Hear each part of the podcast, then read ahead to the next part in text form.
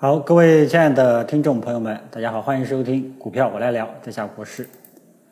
那今天这个盘面啊，估计看到大家又失望了啊。昨天太兴奋，今天没想到就立马泼了个冷水啊。嗯，怎么说呢？这个说明市场还是啊还是比较弱啊，还比较弱。呃，包括我啊，我都没有想到上证五零下午走的呢也是比较疲惫啊，走的呢也是比较疲惫。中小创呢，我知道，我跟大家在今天这个下跌，这个我觉得没有什么意外，因为昨天就跟大家讲过啊，中小板和创业板的这种啊，这种昨天这种大阳线啊，不要认为这个就趋势得到反转，后面呢肯定还是有所反复，所以说下午呈现一个走弱的态势呢，我基本上呢也是没有什么太大的意外啊，因为我对中小创这波反弹本身啊本身就没有过高的期望啊。那么中小创现在整体的是什么情况呢？啊，大家可以从中小板和创业板的这种收盘形态就可以感觉到啊，两阴夹一阳啊，在连续这个下跌之后，连续下跌之后，这个昨天出现了一个强势的反弹，但是呢，今天又继续走弱啊，又继续走弱，说明什么呢？中小创暂时还是维持弱势，但是后市明天会不会继续悲观呢？这个啊，我觉得还没到这一步啊，还没到这一步。那么这种阴线阳线相交接错啊，说明市场开始这个在低位震荡啊。如果说这个明天如果说有强势的话，强势的话呢，很有可能还会这个呃出现上涨的行情啊。所以说呢，这个中小创啊整体依然看空，但这个还没有到绝望的时候啊，还没有到绝望的时候。嗯，因为目前来说呢，我认为中小创现在整体还是在一个低位震荡啊，低位震荡。啊，除非明天这个再创新低，那就只能说继续看空了。如果说明天能够不创新低，能够出现一定的涨幅，那么中小创就，呃，它的趋势可能就会走一个低位区间震荡。啊，如果说明天再创新低，啊，收盘形态有又非常难看，那基本上中小创真的还要继续，只能说还要继续保持规避了。所以中小创呢，呃，现在整体是市场比较疲疲惫的这一点啊。希望呢，大家中小创这一块要谨慎，还是要谨慎啊？呃，即便你要做啊，也是要做短线啊，还没有表现出明显的底部特征啊，这一点呢，希望大家注意一下啊。如果说乐观的话啊，乐观的话，它可能会复制这个在今年的这段时间啊，也就是大概是在六月底啊，六月份这种呃。阳阳线和阴线相交接触的这种走势，大家可以看一下这个呃中小板和创业板啊。乐观的话，未来中小创很有可能会复制今年六月份的这种阳线与阴线相交接触的这种走势。悲观的话呢，那就要继续探底啊，继续探底。所以中小创，大家了解一下整体的形势啊。没有能力的你就不要去做，有能力的你就尽量做短线啊。记住了，操作思路还是以短线为主。没有能力的。短线这个交易这个能力欠缺的，你就不要去做，啊，好吧？那么这个是中小创，啊，这个是中小创，啊，依然还是整体疲惫。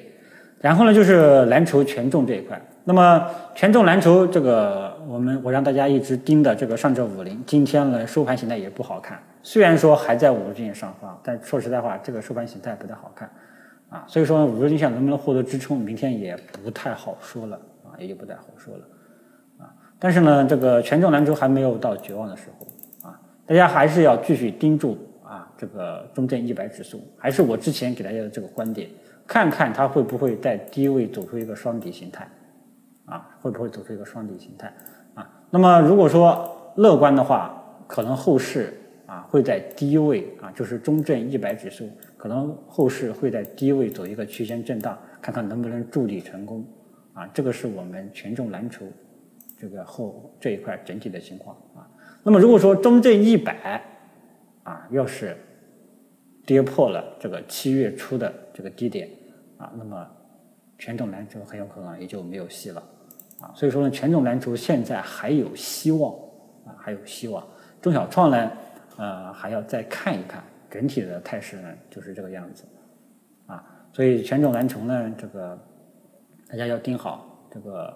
上证五零两千四这一块的支撑力度，或者这个中证一百三千四这一块的支撑力度，所以呢，这个整体的形势，我先给大家说到这里。中小创刚刚的观点是整体还是空头趋势啊。如果说乐观的话，它会走低位横向震荡啊，低位横向震荡，也就是可能会复制这个六月份的那种走势啊。悲观的话，后市继续探底啊，还要下跌啊，还要下跌。呃，所以中小创整体的态势，希望大家能够搞清楚，就不要这个这个时候你要是还是在重仓去抄底中小创，就有稍微显得有一点激进了啊，有点激进了。即便你要抄底，也要等它底部这个止跌企稳的信号充分了才可以，好吧？这个是中小创啊，权重蓝筹还是那几个观点，目前来说权重蓝筹还有希望啊，还有希望。还没有到绝望的时候啊。那么权重蓝筹，大家盯好上证五零指数两千四这一带的支撑。如果说上证五零指数两千四这带支撑啊能够获得支撑不破，那么权重蓝筹还有未来还有上涨的希望。或者说你跟踪中证一百指数三千四百点这一带的支撑啊，如果说中证一百能够在低位走出一个双底形态，那么这个权重蓝筹未来也有希望。如果说这个破了，那么。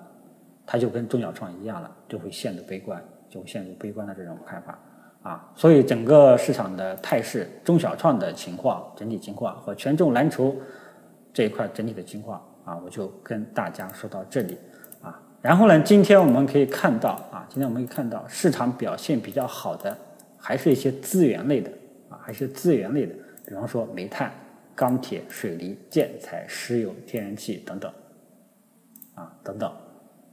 那么这一块主要是跟近期的期货市场还是有一定关系的啊，像这个水泥，很多水泥呀，什么钢铁啊，钢铁的钢铁这个板块呢，主要得益于钢铁钢铁这个现货钢材价格一直在高位啊，钢厂的这个利润啊非常的高，非常的高。